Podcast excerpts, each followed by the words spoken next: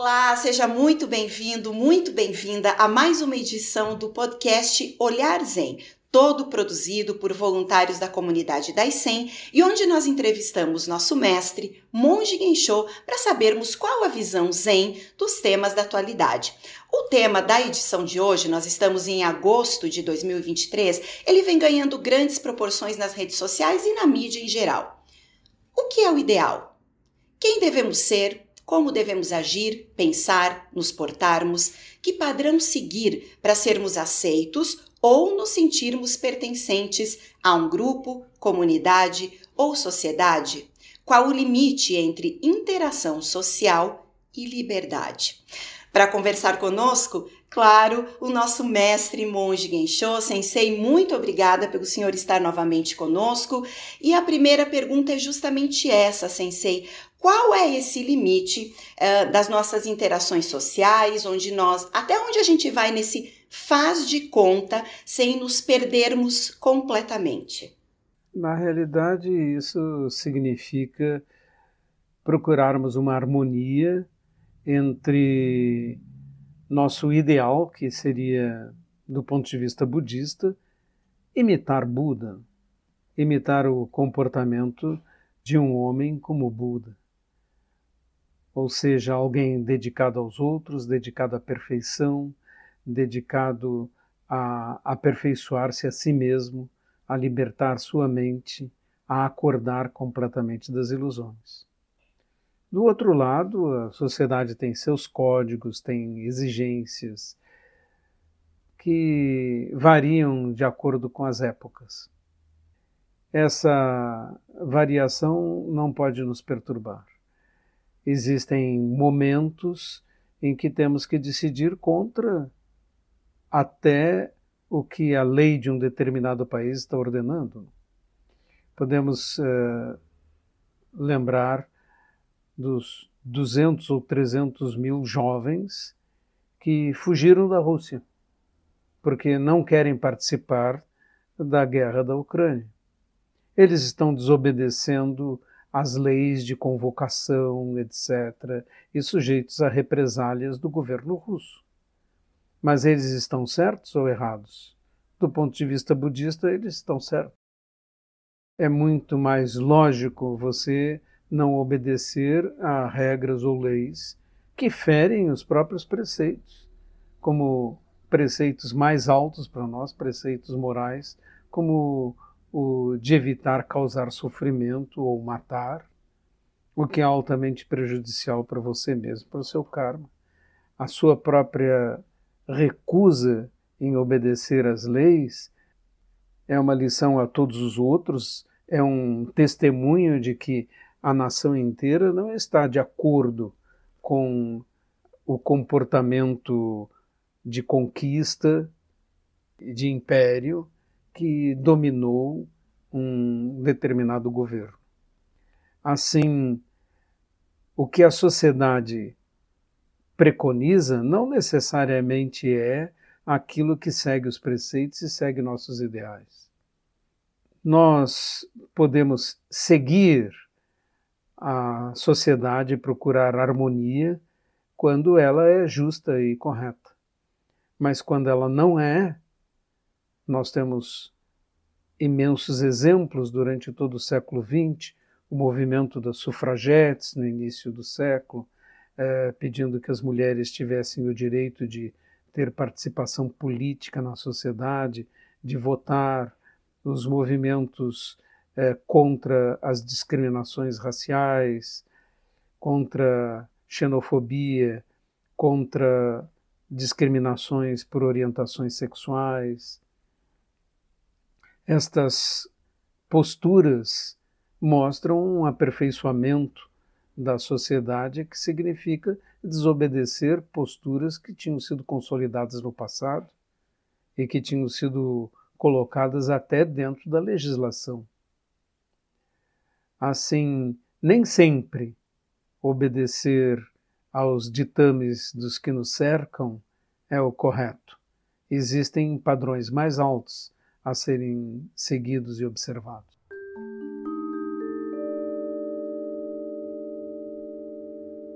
Sensei, é, costumeiramente o senhor, quando nos ensina o Dharma, nos fala muito sobre as paixões que nós costumamos ser arrastados, né? E aí entram também as paixões ideológicas, principalmente, que inclusive nos últimos tempos trouxeram muitas discórdias, se a gente olhar para o próprio cenário dentro do Brasil, por exemplo.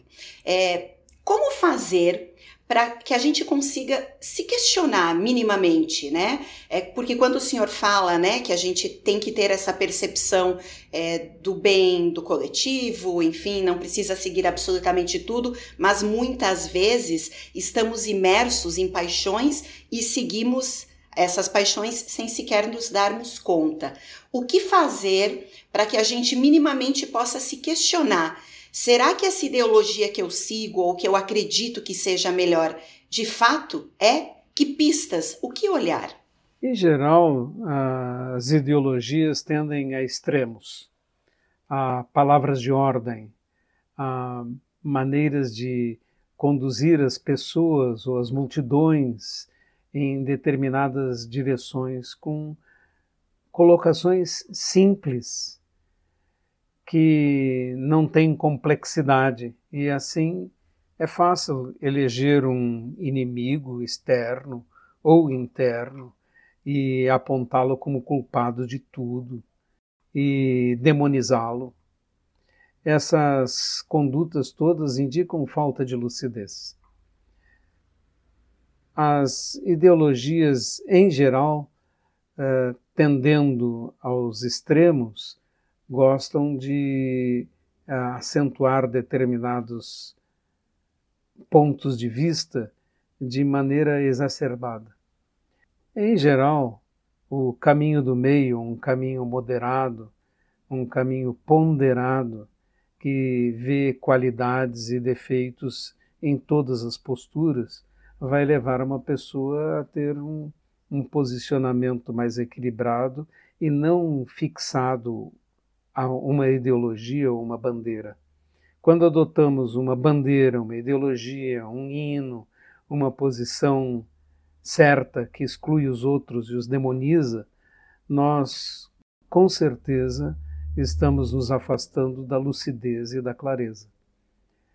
A clareza indica que nada é bem branco, nem bem preto, tudo é em algum tom de cinza e ver as coisas com uma mente límpida implica em não deixar-se levar por afirmações extremistas e simples. Assim, do ponto de vista budista, as posições extremas são claramente erradas de alguma forma. Todos os extremismos assim são. Eu já vi até monges declararem: Eu sou de extrema isso ou de extrema aquilo. Quando eles estão dizendo isso, querem aparecer como pessoas boas, mas aparecem como pessoas boas apenas para um grupo, para o grupo que concorda com eles. E isso exclui os outros. E esta ideia não é ideia budista. O caminho ensinado por Buda é claramente o caminho do meio um caminho moderado, ponderado e sem extremos.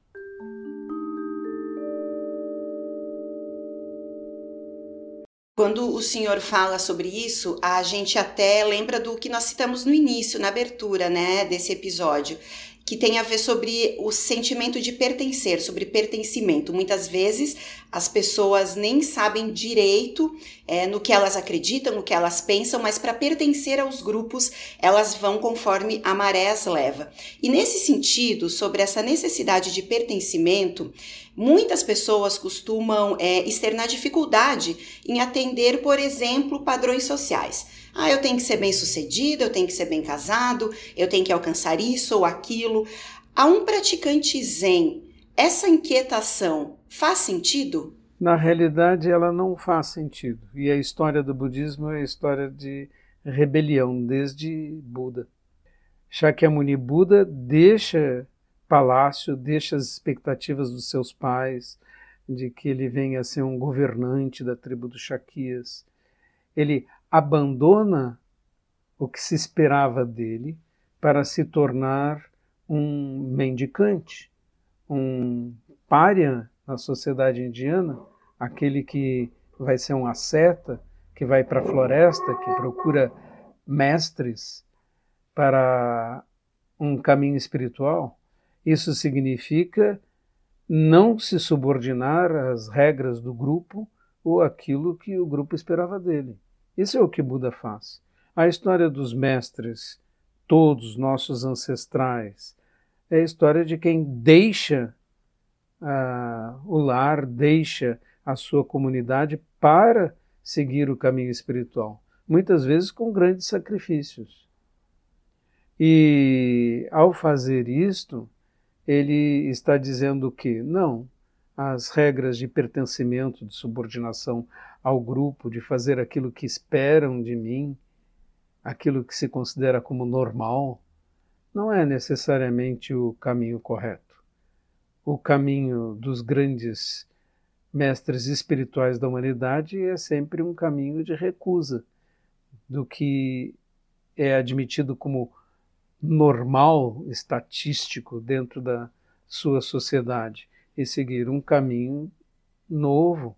É por isso que eles são revolucionários internos, né? Não estão propondo revoluções ou violência das pessoas, mas estão propondo a si mesmos uma revisão de tudo que lhe está sendo apresentado. Agora, quando as pessoas dizem ah, a sociedade me obriga a isso, estou subordinado a determinadas regras sociais, expectativas dos outros, como é que eu escapo dessa escravidão? Você escapa, se realmente quiser. Mas a questão é se você está disposto a pagar o preço que vem junto, que significa não ter bens, por exemplo, eh, seguir um caminho radical dentro de si mesmo, um caminho de estudo, renúncia, qualquer coisa que significa voltar-se contra o caminho normal. E na minha própria vida, em ponto pequeno, não me considero um revolucionário, não, é? mas segui o caminho de um executivo dentro de empresas durante muitos anos. Fui 40 anos um homem do mundo corporativo e eu deixei isso para ser monge. Ao fazer isso, para os outros, para os meus companheiros de trabalho, eu fiquei louco. Eu fiz uma coisa, uma escolha tão radical que era incompreensível para eles. Mas, para mim, e hoje, até para eles mesmos isso parece óbvio, essa escolha tinha sentido e é correta para o rumo de vida que eu queria seguir. Ou seja, não preciso seguir as expectativas, as regras, os caminhos de sucesso, etc. e tal, que os outros tentam me impor. Eu posso fazer diferente.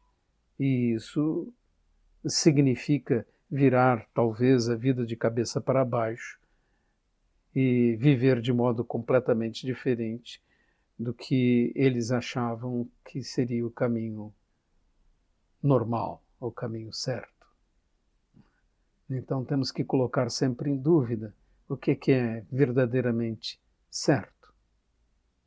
Talvez não seja o que todos esperam. Não foi para Buda, não foi para Cristo, não foi para São Francisco de Assis, não foi para Dogen, não foi para nenhum dos grandes mestres do nosso passado.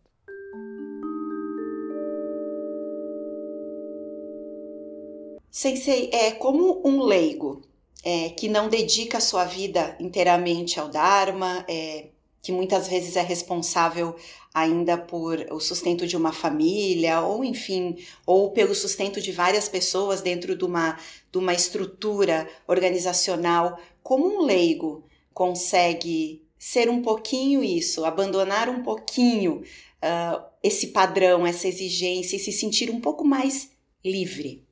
Ele precisa ter diante de seus olhos o ideal. Né? Por isso, as três joias no budismo, no budismo são o Buda, o Dharma e a Sangha. O Buda é o ideal de um homem. o ideal de um homem capaz de buscar a perfeição, buscar o correto dentro de si mesmo, energias e condutas que o levem em direção a um ideal. Para isso, Buda é a primeira joia, o exemplo que podemos colocar como paradigma mais alto. Em segundo lugar, a segunda joia é o Dharma. Significa estudar, conhecer, aprender. Os portais da sabedoria são incontáveis. Nós fazemos a promessa de abri-los e atravessá-los todos, o que é impossível, mas podemos fazer o esforço máximo em nossa vida para aprender o melhor possível a sabedoria. E, em terceiro lugar, a comunidade. O leigo volta-se para ajudar a comunidade também, os outros. Esquecer de si mesmo e dedicar-se aos outros é um caminho espiritual óbvio, aquele que pode nos levar a nos libertar da prisão que significa estarmos cerceados por nós mesmos pelas algemas que colocamos em nós mesmos ao acreditar em regras como essas é? da sociedade de acumular riqueza, por exemplo, de ser bem-sucedido como parâmetro de ter acumulado muito, coisas que não não levaremos conosco de forma alguma. Então, a terceira joia, a sanga, a comunidade, nos indica que abdicar do egoísmo e dedicar-se a ajudar os outros é uma coisa que pode nos libertar da prisão mais sutil, que é a prisão de estarmos amarrados a nós mesmos.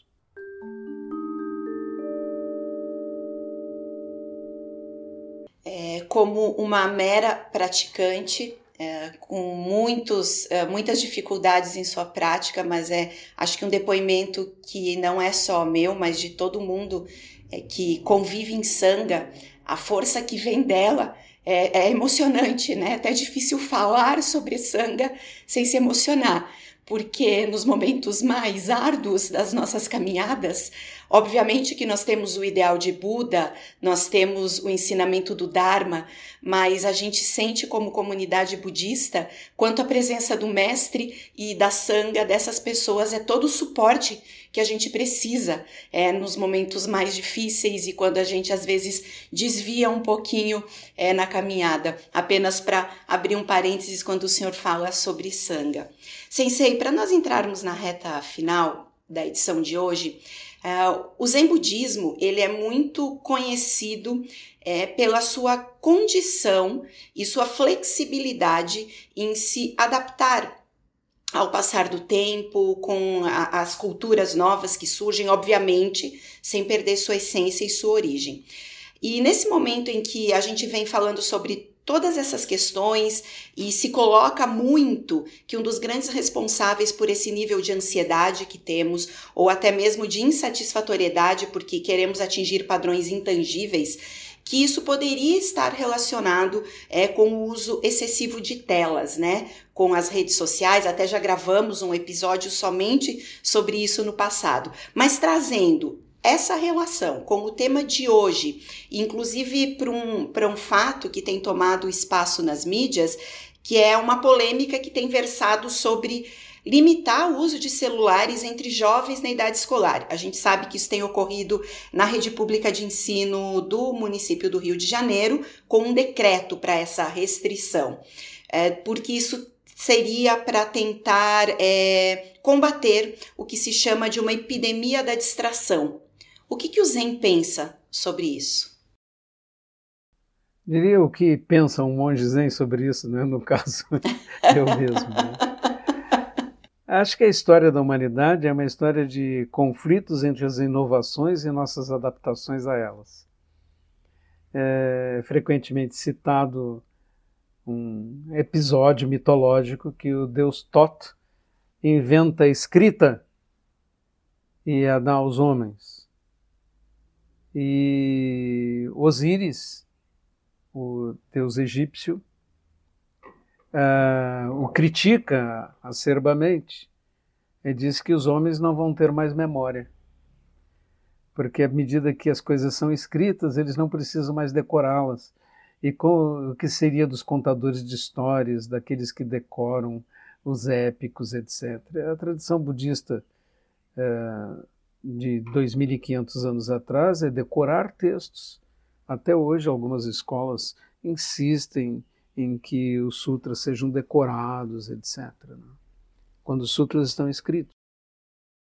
Quando eu era jovem, surgiu a calculadora e havia uma grita na, nas escolas 60 anos atrás, 70 anos atrás que os jovens iam desaprender a fazer contas e ninguém mais saberia fazer as contas sozinho porque iam depender das calculadoras.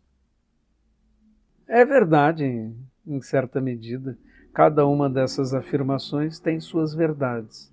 No entanto, ninguém hoje critica o fato de escrevermos e lermos. Ninguém hoje fala sobre a inutilidade das calculadoras, que elas não deveriam existir, para que as pessoas soubessem fazer as contas de cabeça, não é? ou com lápis e papel. A caligrafia está sendo abandonada nas próprias escolas, porque todo mundo escreve com teclados e ninguém mais consulta dicionários, afinal de contas você tem o, o Google, aí você pode consultar, e eu faço isso todo o tempo uma discussão que poderíamos fazer é sobre ah, os jovens estão distraídos, mas eles são distraídos quando estão olhando telas?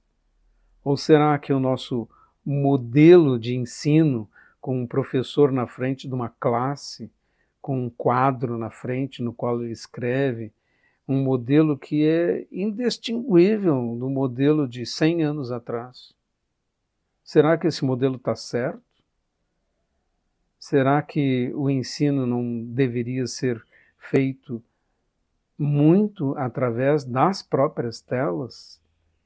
Seria muito mais caro montar as escolas por isto, é? Então proibimos os usos das telas e insistimos em manter o velho sistema do professor na frente da classe, insistindo que todos prestem atenção nele. As telas servem para tudo. Você pode é, se distrair realmente, olhar tolice sem fim, mas também pode fazer até estudos de matemática e usar tutoriais para aprender N coisas. Então, essa discussão talvez esteja mal colocada. Os novos instrumentos é que têm que ser usados porque eles têm a virtude de atrair a atenção. E o modelo de ensino tem que ser modificado prestando atenção nessas novas possibilidades. O modo de acesso é uma coisa, a quantidade de conhecimento que nós temos disponível é enorme hoje. E ninguém vai discutir que as enciclopédias tornaram-se completamente obsoletas. Não existe nenhuma maneira de atualizar uma coisa a cada instante, senão através de um sistema que não depende de livros em si. Isso torna os livros obsoletos? Não necessariamente. Não foi por falta de pedra que a idade da pedra acabou, não é? Não é isto. Há novas mudanças e a nossa adaptação a, a novas mudanças é que tem que ser examinada.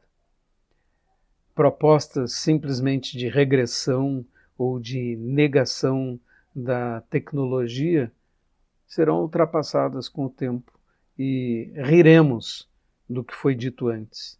Eu posso citar aqui N exemplos desse tipo.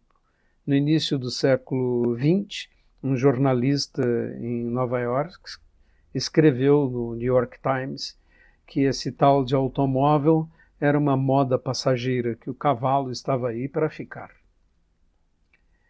Aí, pelos anos 1950, um diretor da IBM disse que no mundo haveria mercado para talvez uns 50 computadores.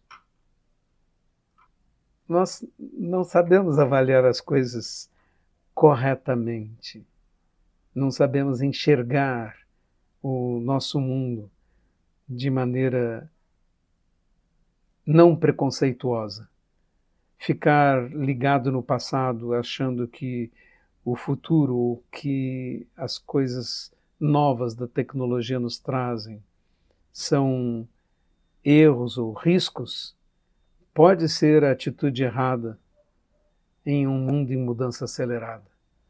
Pode apenas ser risível depois de 100 anos, como as nossas observações acerca do homem que falou que o cavalo estava para ir para ficar, ou do diretor de empresa de computação que achava que havia mercado só para 50 computadores. Ele imaginava só computadores gigantes. Por isso, aqueles que mudam o mundo muitas vezes não estão dentro das grandes corporações, elas não enxergam aqueles que fazem as grandes inovações às vezes estão no fundo de uma garagem e fazem uma proposta que ninguém pensou, como é o caso do computador pessoal ou do smartphone.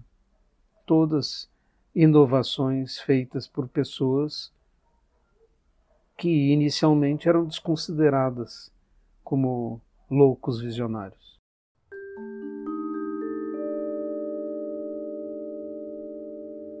Talvez uma grande revolução nesse sentido seria nós termos práticas meditativas, práticas de zazen dentro das escolas, não é, Sensei?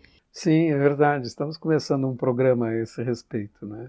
Porque também temos que pensar nas mentes, né? Vamos pensar nas mentes das crianças? Por que não? Por que não podemos aproveitar estas técnicas? E, na verdade, o, Daisen é um pioneiro no meditação através de meios virtuais. Hoje de manhã mesmo eu me sentei para meditar. Haviam mais de 50 pessoas na sala, na sala virtual, todos sentados às 6 horas da manhã para praticar zazen. Então, é uma vitória para nós, porque jamais os mestres do passado tiveram meios para atingir tantas pessoas ao mesmo tempo.